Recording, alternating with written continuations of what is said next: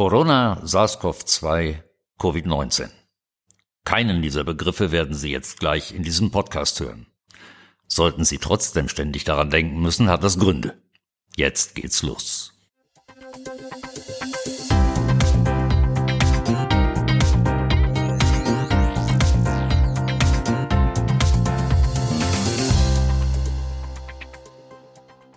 Einmal positiv getestet und ein ganzes Leben lang krank. Ein ganzes Leben lang zahlender Patient. Ist das nicht die Idealsituation für alle, die mit Gesundheit Geld verdienen? Nun, so etwas gibt es tatsächlich. Ich wollte mich nie mit Medizin und Gesundheitsthemen beschäftigen.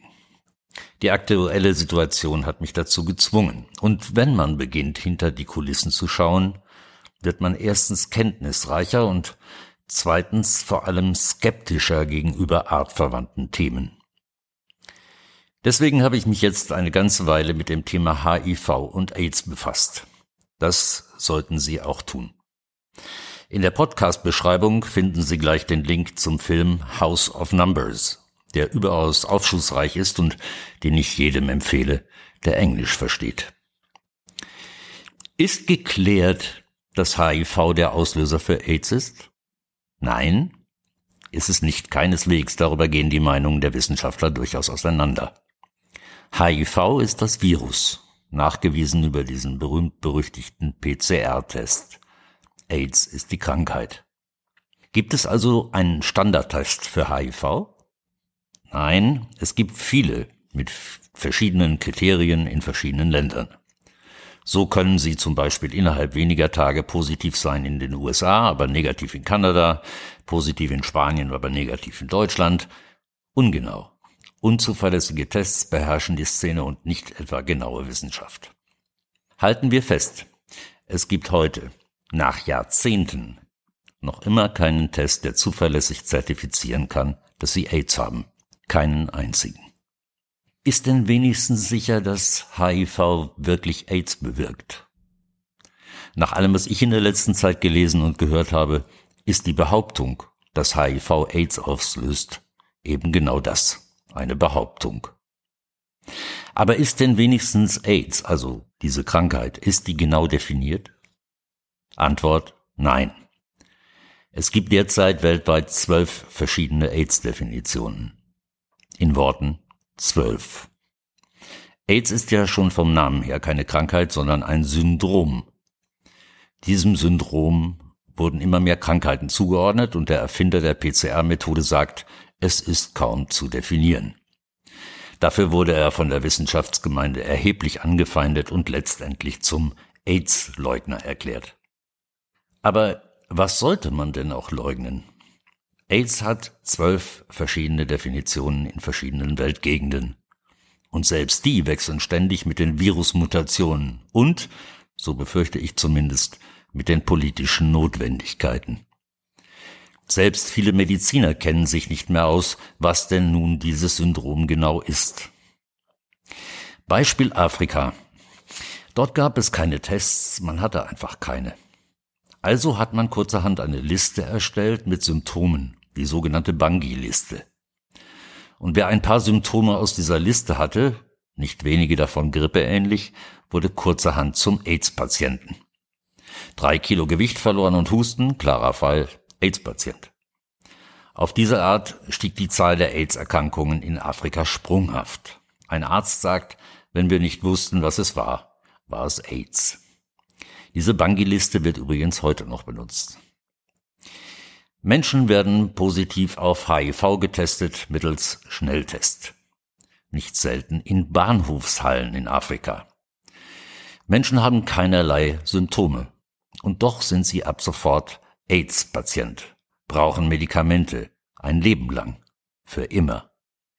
Gibt es da ein Problem mit falsch positiven Tests? Natürlich gibt es die, das haben Sie vielleicht schon mal irgendwo gehört. Und selbst wenn das Textergebnis korrekt wäre, was sollte das am Endergebnis ändern, wenn der PCR-Test gar keine Infektion beweisen kann, sondern nur Nukleinsäurepartikel amplifiziert? Oder wie der Erfinder der Methode sagt, makes a lot of something out of something. Die Älteren werden sich erinnern. AIDS war die Krankheit, die Drogensüchtige und Schwule befiel. Die perfekten Gruppen, um sie ohne große Verbiegung ausgrenzen zu können.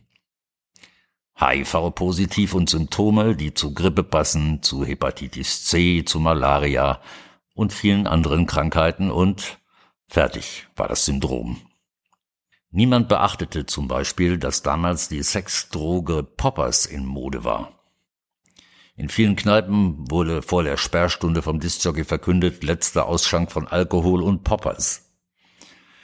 Drogensüchtige zerstörten ihr Immunsystem damit komplett, ohne dass es irgendein diffuses Syndrom dafür gebraucht hätte. Einmal getestet, ein Leben lang zahlen.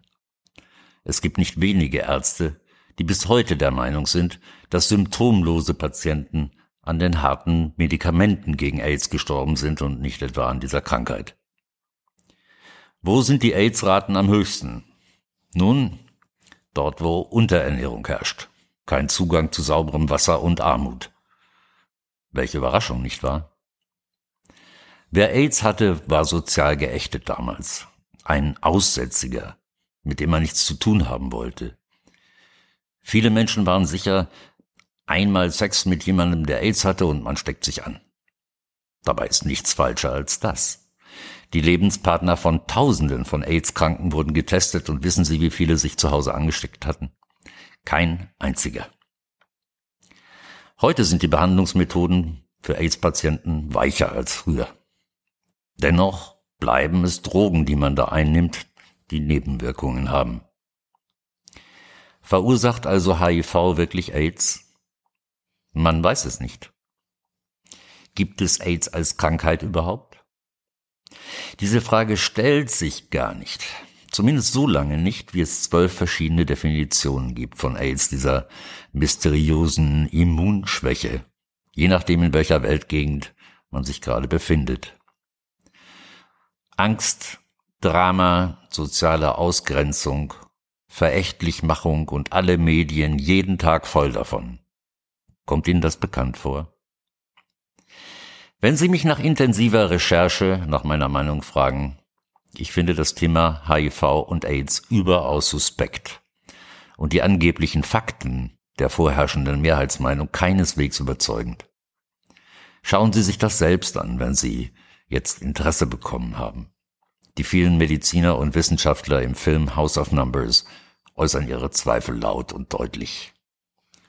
Einmal positiv getestet, ein Leben lang Patient. Das ist einfach ein zu attraktives Konzept, wenn man Geld verdienen will. Übrigens, alle sechs Monate impfen, weil die Immunität nicht länger vorhält, wäre auch eins. Aber das passt vielleicht zukünftig eher zu den Begriffen, die hier gar nicht vorkommen sollen. Bleiben Sie skeptisch. Glauben Sie nichts, was Sie gehört haben, auch nicht in diesem Podcast. Heute gibt es genug Quellen, zu denen jeder Zugang hat und auch Sie. Sie haben die Möglichkeit, das alles zu überprüfen und sich selbst ein Bild zu machen. Im Übrigen bin ich für mehr Lockdowns, mehr Verbote und mehr Pleiten. Sonst werden die Menschen nach EHEC, BSE, Vogel- und Schweinegrippe nicht mehr klug. Lieber jetzt ein Ende mit Schrecken als ein Schrecken ohne Ende. Gracias einmal mehr für Ihre Aufmerksamkeit und Hasta la victoria siempre.